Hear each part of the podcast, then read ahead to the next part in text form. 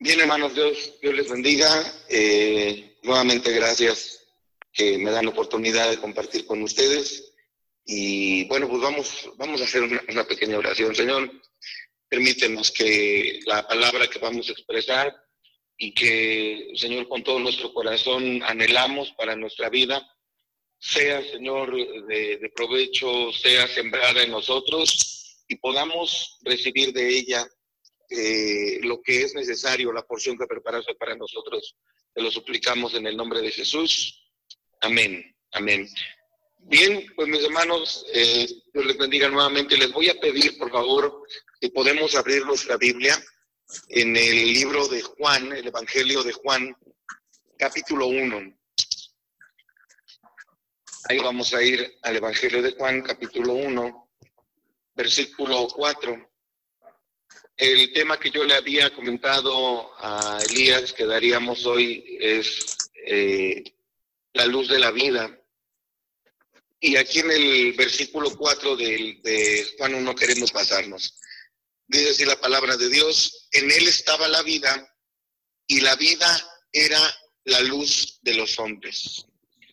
En él estaba la vida y la vida era la luz de los hombres. Eh, este versículo obviamente se refiere a Jesús y se refiere desde antes de que Él viniera a este mundo como, como ser humano. Pues el versículo 1 comienza diciendo, en el principio era el verbo y el verbo era con Dios y el verbo era Dios. Hoy pues eh, la mayor parte del pueblo cristiano conmemora, celebra la resurrección de nuestro Señor Jesucristo. Y pues la resurrección no es otra cosa más que la vida en plenitud, de la cual ni siquiera el ángel de la muerte puede, puede decidir. ¿Alguna vez eh, escucharon la frase que, que mencionábamos diciendo, es más fácil resucitar a un muerto que resucitar a un vivo? Porque hay muchas personas que en este mundo, aún teniendo la vida, parecieran, eh, parecieran estar sin ella. Es decir, caminan en este mundo solamente existiendo, pero no disfrutando de lo que Dios ha dado. Eh, y decíamos, es más fácil resucitar a un muerto que resucitar a un vivo, porque a veces el que está vivo y en su tristeza, en sus problemas, en su pecado está muerto, a veces no es su voluntad, no es su albedrío o no quiere simple y sencillamente venir a la vida nueva. Entonces, en este mundo no solamente debemos estar eh, eh, con vida, en este mundo esa vida que tenemos debe de tener, debe de tener luz, debe de tener un propósito, debe de tener un brillo.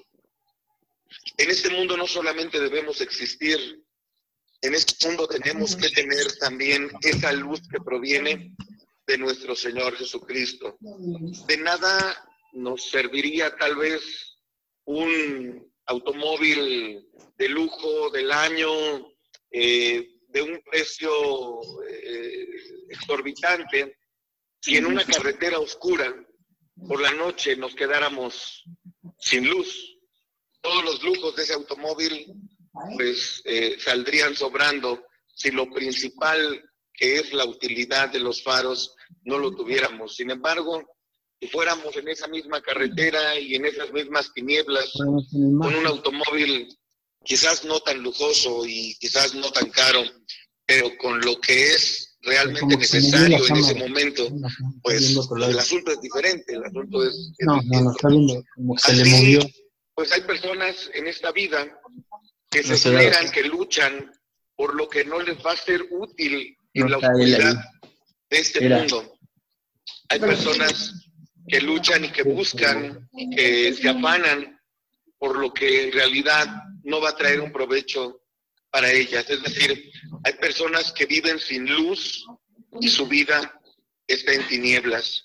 El libro de Eclesiastés capítulo 8 dice, dice así la palabra de Dios.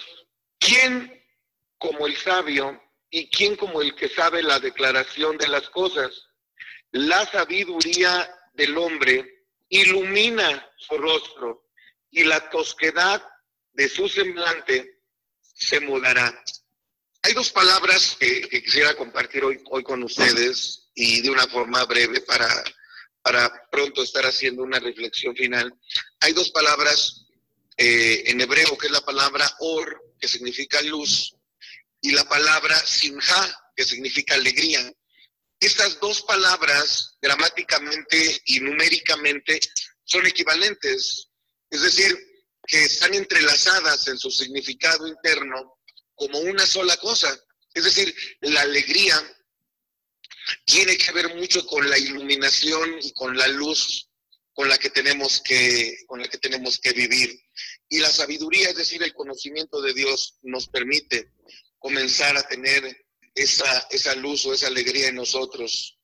Hoy eh, se habla mucho de la unción, hoy podemos ver eh, cientos o, decenas de, programas, de, mensajes que hablan acerca de una unción fresca, de una unción poderosa, pero, pero ¿qué es en realidad la, unción? En el tiempo bíblico, la unción simple y sencillamente era eh, eh, untar con aceite, era bañar con aceite a una persona para delegarle un cargo. Eh, y, solamente había dos cargos, que era el de profeta, perdón, el de sacerdote y el de rey. Y eso era todo. Pero un efecto, un efecto de esa unción había visible en el cuerpo porque se hacía con aceite. Entonces, cuando la persona era bañada eh, con ese aceite desde su cabeza y se dejaba que el aceite escurriera, entonces inmediatamente una prueba física de esa unción o de ese delegar una responsabilidad era que su rostro brillaba. Lo dice el Salmo 104, versículo 15. El Salmo 104, versículo 15, eh, dice que la palabra de Dios eh, nos menciona tres elementos sumamente importantes. ¿Cuáles son esos elementos? Es el vino que alegra el corazón del hombre, el pan que sustenta la vida del hombre y el aceite, el aceite que hace brillar. Esa era la unción, el aceite que hace brillar el rostro es lo que destacaba de manera visible a una persona ungida. ¿Qué quiere decir esto? Que hoy día la prueba visible de que una persona es ungida, de que una persona tiene unción, esa prueba es el brillo en su rostro. ¿Y cuál es ese brillo? Pues la alegría, eh, eh, el poder vivir siempre con ese propósito y con ese objetivo. El aceite hace brillar el rostro, la unción hace que nuestro rostro cambie, que haya alegría en nuestra vida y que esa alegría sea, sea la luz con la cual podemos conducirnos. Alguien podría decir, ¿cómo puedo servir a Dios? ¿Cómo puedo yo servir a Dios? A lo mejor no tengo un púlpito para predicar, quizás no tengo un, este, un instrumento para dirigir una alabanza. Sin embargo, la palabra de Dios dice que todo lo que hagamos, todo lo que hagamos, lo hagamos como si fuera para Dios. Es decir, tu trabajo, si conduces un automóvil eh, o un taxi, si estás en una oficina, eh, en tu profesión o en tu oficio, todo lo que haces con alegría, pensando en que es en honor a Dios y lo haces con esa pasión, con ese deseo, es tomado en cuenta como tu servicio a Dios. Es tomado en cuenta como tu servicio al Rey de Reyes, porque tu alegría se impregna en todo lo que haces. Así eh, estés cocinando, lo que estás cocinando se va a impregnar de lo que estás sintiendo.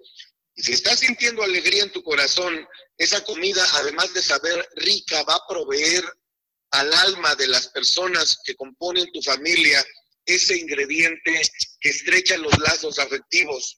Sin embargo, si se está cocinando y se está cocinando de malas y diciendo otra vez, eh, eh, eh, toda esa carga de emociones negativas se impregna también en lo que se está haciendo y tenemos que tener cuidado con eso. Esa es la gran diferencia de vivir una vida con luz o una vida eh, en tinieblas.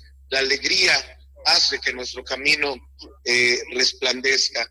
En esta vida tenemos que eh, hacer una gran diferencia entre lo que tiene precio y lo que tiene valor. En esa vida hay cosas que tienen precio y a veces el precio es muy alto y el valor no lo es tanto. Y hay cosas que tienen valor alto. Su precio parece ser que no lo es de la misma manera. Yo eh, lo, trato de explicar de la siguiente manera. Si tú vas caminando por la noche y, llevas en tu mano una perla, una perla preciosa, hermosa, de mucho valor, y la vas resguardando, la vas cuidando, y en un descuido, en un tropiezo, esa, perla sale de tu mano y cae al suelo y es de noche y está oscuro y no la puedes encontrar y la quieres encontrar porque tú sabes que esa perla tiene mucho valor, pues vas inmediatamente a buscar con qué auxiliarte para poder encontrarla. ¿Y, qué sería lo primero? Pues tratar de buscar una luz, una lámpara, algo, y no hay más que una vela que puedas utilizar. Una vela, ¿cuánto, cuánto puede costar una vela?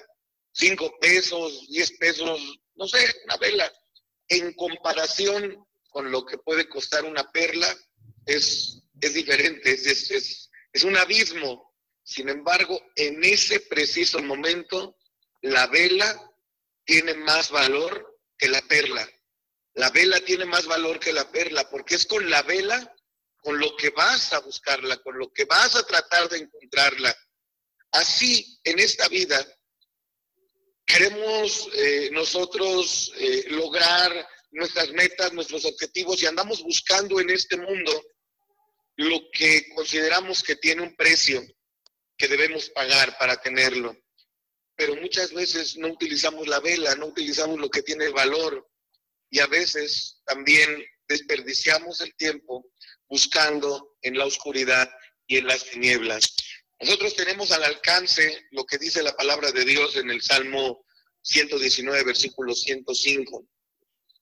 La palabra de Dios es esa lámpara, es esa lumbrera, es esa vela que por supuesto nos va a servir para encontrar lo que en esta vida tiene valor. Y voy, voy a terminar, voy a concluir eh, de esta manera.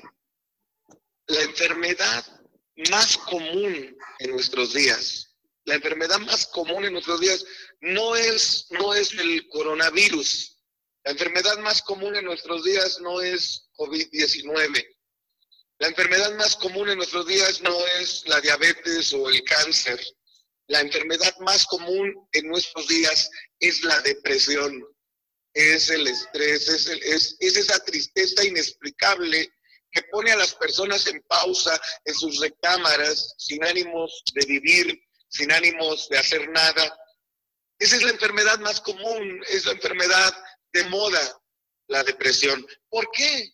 Porque en un mundo de tanta comodidad, ni siquiera tenemos que salir de nuestra casa para comprar algún artículo, podemos comprarlo por línea, ni siquiera tenemos que ir al banco para hacer un pago, para podemos hacer por línea. Ahora todo lo tenemos al alcance de un eh, eh, dispositivo, pero ciertamente lo que anula el placer, lo que anula la alegría en una persona es la comodidad.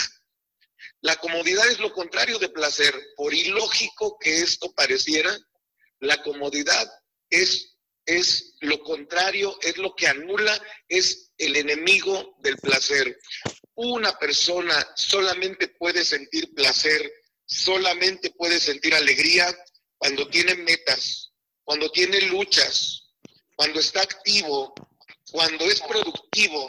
Entonces esa persona se mantiene feliz y es lo que en nuestros días está haciendo más falta al mundo. La única forma de mantenerse alegre y feliz es con objetivos y con metas.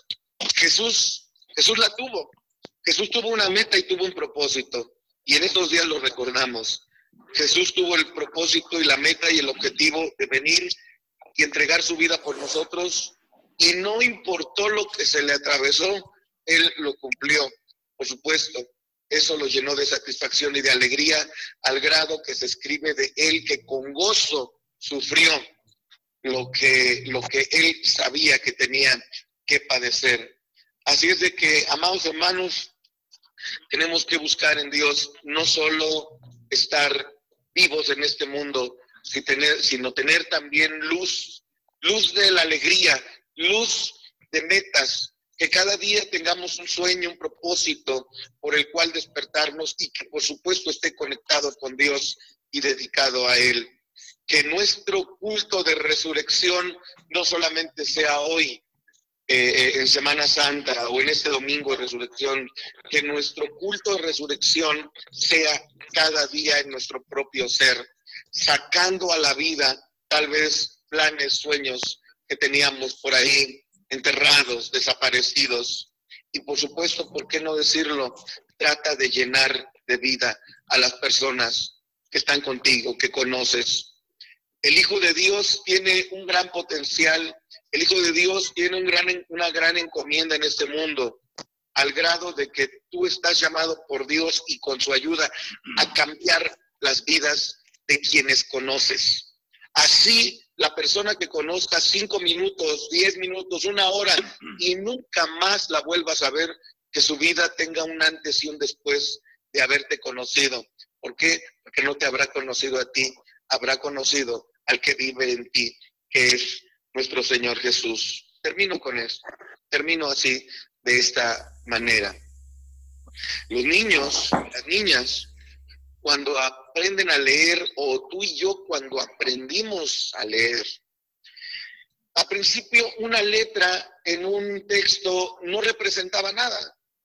Ese signo gráfico escrito ahí no representa, hasta que nos explicaron que su forma es una letra y que tiene un sonido. Y bueno, tú recordarás cuando aprendiste a leer o cuando enseñaste a leer a tus hijos, una letra para para un niño que está aprendiendo a leer, simple y sencillamente es una mancha.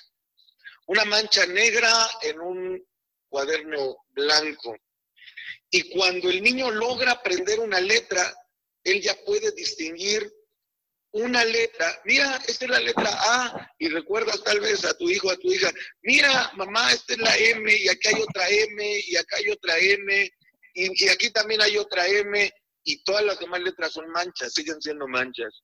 Pero conforme va aprendiendo, ahora reconoce cinco o seis letras y ahora dice, mira mamá, aquí están todas las letras del abecedario, pero están todas revueltas, porque ahora sabe las letras, pero no sabe las palabras y hay que empezarle a enseñar sílabas y así, aquí dice ma y aquí dice me, y ahora el niño ya no ve manchas, ya no ve letras sueltas y ya no ve letras revueltas, ahora ve palabras y cuando empieza a ver palabras, pues empieza a leer un poquito pausado, pero cuando practica la lectura, ahora no solo ve palabras, ahora ve un texto completo del cual puede aprender algo.